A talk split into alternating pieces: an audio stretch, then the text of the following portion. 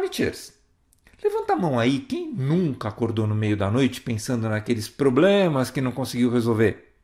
Ou sentiu dificuldade para dormir no dia anterior a algum evento importante. Sem falar nas vezes que você acordou bem antes do horário programado no seu despertador com medo de perder a hora. Sim, isso acontece. É mais comum do que a gente gostaria e pode fazer muito mal para a saúde. E no talk de hoje, a gente vai falar sobre a importância do sono. Eu sou o Dr. César Isaac e você está no Amitié Talks, o podcast da Clínica Amitié. Para entender por que essas coisas acontecem, nós precisamos primeiro falar sobre a fisiologia do sono. A alternância dos períodos em que a gente passa acordado e dormindo é chamada de ciclo de vigília e sono ou ciclo circadiano.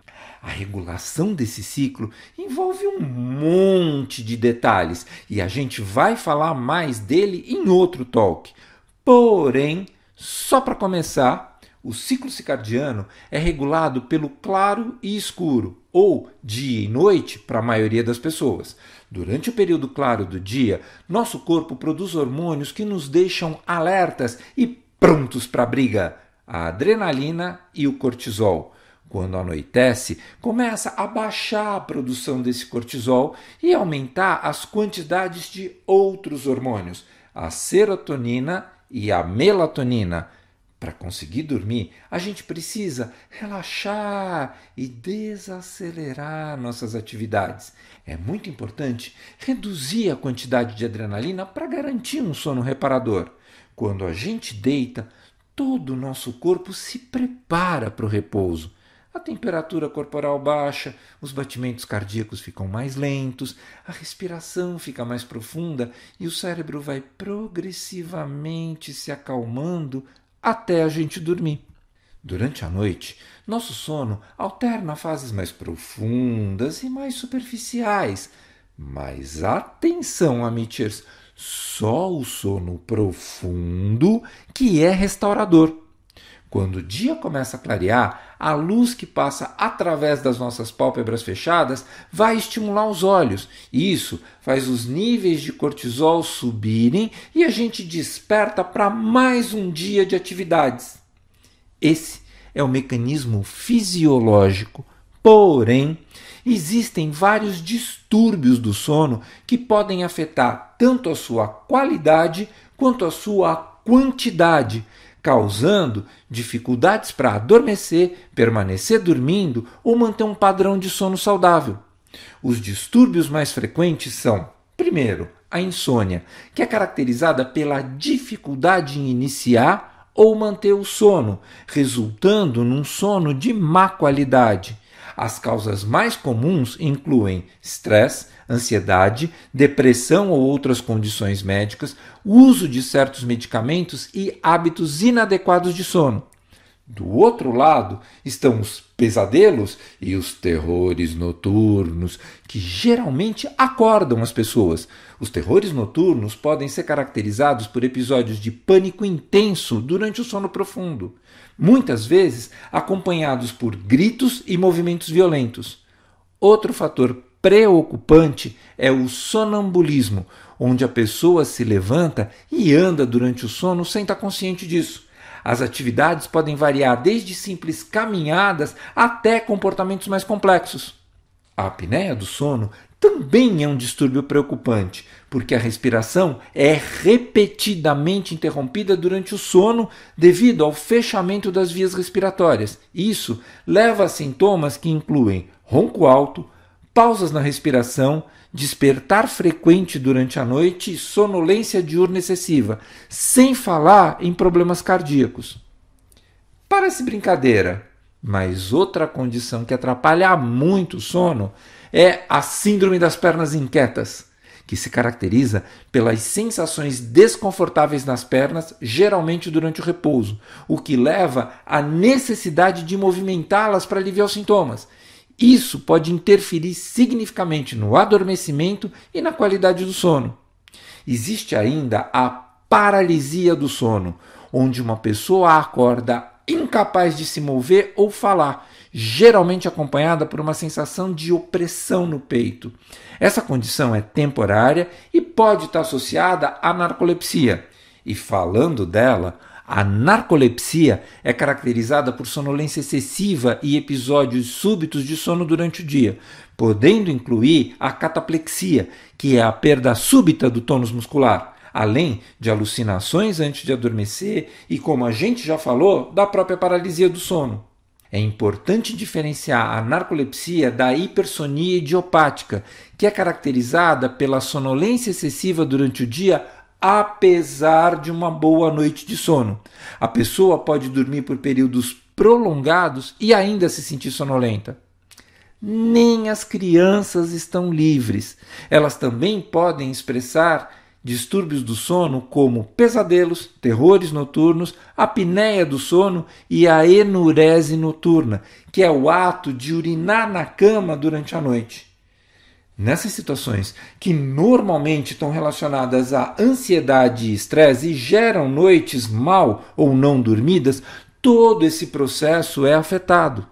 Os níveis de adrenalina não baixam ao anoitecer e acaba havendo uma inibição na produção da serotonina, o hormônio do bem-estar. Daí, a respiração fica mais rápida e superficial, os batimentos cardíacos acelerados, a nossa mente invadida por pensamentos. A gente se sente cansado e impaciente, mas não consegue dormir e fica rolando na cama a noite inteira.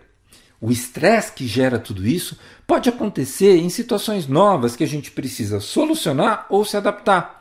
É um momento de desequilíbrio que pode ser ocasionado por algo positivo, como uma festa, nascimento de filhos, ou ocasiões desconfortáveis, como demissão ou casos de doença grave na família. Comumente, nesse período, surgem alguns sintomas como tensão muscular, irritabilidade e insônia. De acordo com a duração dessas situações, o estresse passa a ser prejudicial. E se a gente não consegue retornar ao nosso equilíbrio, esses sintomas podem se agravar. E falando nisso, como retomar esse equilíbrio? Está comprovado cientificamente que a prática de atividade física regular é muito eficaz na redução do estresse e traz grandes benefícios na hora de dormir, desde que essa atividade física não seja realizada muito próxima ao horário de dormir. Outro fator que também pode contribuir para uma boa noite de sono é a qualidade da nossa alimentação, principalmente à noite. Nesse período, a gente deve evitar alimentos estimulantes como aqueles que contêm cafeína ou os de difícil digestão, como aqueles ricos em gorduras e açúcares, além do consumo de bebidas alcoólicas. Além disso, exercícios de relaxamento como meditação, alongamento, banho quente e técnicas de respiração podem ser de grande ajuda antes de deitar. Já que a gente precisa desacelerar para que o organismo entenda que é hora de dormir, o ambiente é fundamental. Nós devemos procurar dormir em um lugar calmo, com pouco ou nenhuma luz, sem muitos estímulos e o mais confortável possível. É recomendado estabelecer uma rotina para a hora do sono, com horários e hábitos regulares. Daí vem a primeira grande questão o hábito de usar o celular na hora de dormir. Aparentemente inofensivo, esse hábito pode colocar em risco a qualidade do sono. Usar o celular antes de dormir aumenta a chance de desenvolver insônia. A exposição à luz do celular parece ser o que prejudica o sono porque corta a produção de melatonina. Uma pesquisa realizada na Universidade de Harvard revelou que a luz azul é o principal fator de diminuição desse hormônio. O fato acontece com luzes de todos os tipos, porém a iluminação azul mostrou ter o maior efeito nocivo. Aliás, até a luzinha do carregador do celular pode ser prejudicial. Além da questão da luminosidade da tela, o fato de você eventualmente ficar mais ligado com as notícias que vê ou lê na internet pode espantar o seu sono. Se mantido por muito tempo, esse hábito de dormir mal tende a piorar quadros de insônia, porque o indivíduo passa a acreditar que dormir pouco ou tomar remédio para dormir é normal. No curto prazo, os problemas de insônia estão relacionados à atenção, memória e humor. Para quem deseja largar o celular, o importante é tentar reduzir o uso aos poucos, diminuindo o tempo do dispositivo antes de dormir. Alguns aparelhos possuem até a opção do modo noturno, que muda a tonalidade da luz da tela. Isso também ajuda. Falando ainda em ambiente, eu não devia nem comentar, mas vou. O sofá. Sofá não é um móvel, é uma entidade ele te acolhe, te dá conchego nas noites mais frias, dá até para ficar de conchinha com as almofadas. E ele não diz que a gente ocupa muito espaço ou que está roubando cobertor. Ele é espetacularmente confortável, mesmo que depois a gente acorde todo torto e dolorido. Pior ainda, onde está o sofá? Na sala, né? E quem fica na frente dele? A maior TV da casa.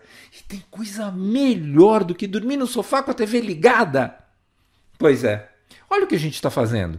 Dormir com luz e barulho mal acomodado faz com que o corpo não relaxe. Todos esses estímulos não deixam o sono aprofundar e vão destruindo a sua melanina. No meio da noite, você desperta e, ainda cansado, vai para a cama, mas cadê o sono? Ah, você acabou com ele no sofá. Na cama, sem sono, os pensamentos do cotidiano ocupam seu cérebro. Essa é a receita para mais uma noite mal dormida. Culpa de quem? Do seu amado sofá. Dormir menos de 6 horas por dia também pode desencadear problemas cardiovasculares, aumentando o risco de infarto e derrame. Esses indivíduos ainda estão sujeitos a ter baixa imunidade. Vai aqui outra dica. Depois de acordar cedo, um cochilo pode ajudar a recarregar energia para continuar enfrentando o dia.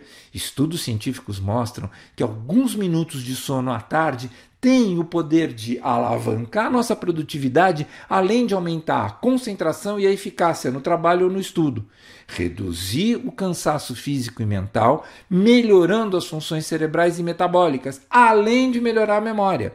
Mas isso não funciona para todas as pessoas. Nem todo mundo consegue dormir à luz do dia ou fora da cama. Ou ainda, esse pequeno tempo de sono pode provocar dor de cabeça, irritação ou alteração do humor. Porém, se você é daquelas pessoas que, como eu, não consegue manter os olhos abertos logo depois do almoço, é importante que a soneca seja curta, no máximo 30 minutos.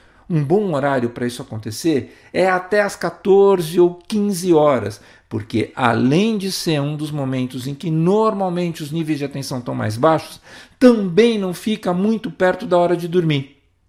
E para finalizar, se depois de todas essas dicas seu sono continuar ruim, você pode ter uma dessas doenças do sono. Daí, vale a pena procurar um profissional para uma avaliação mais detalhada. Um beijo para cada um.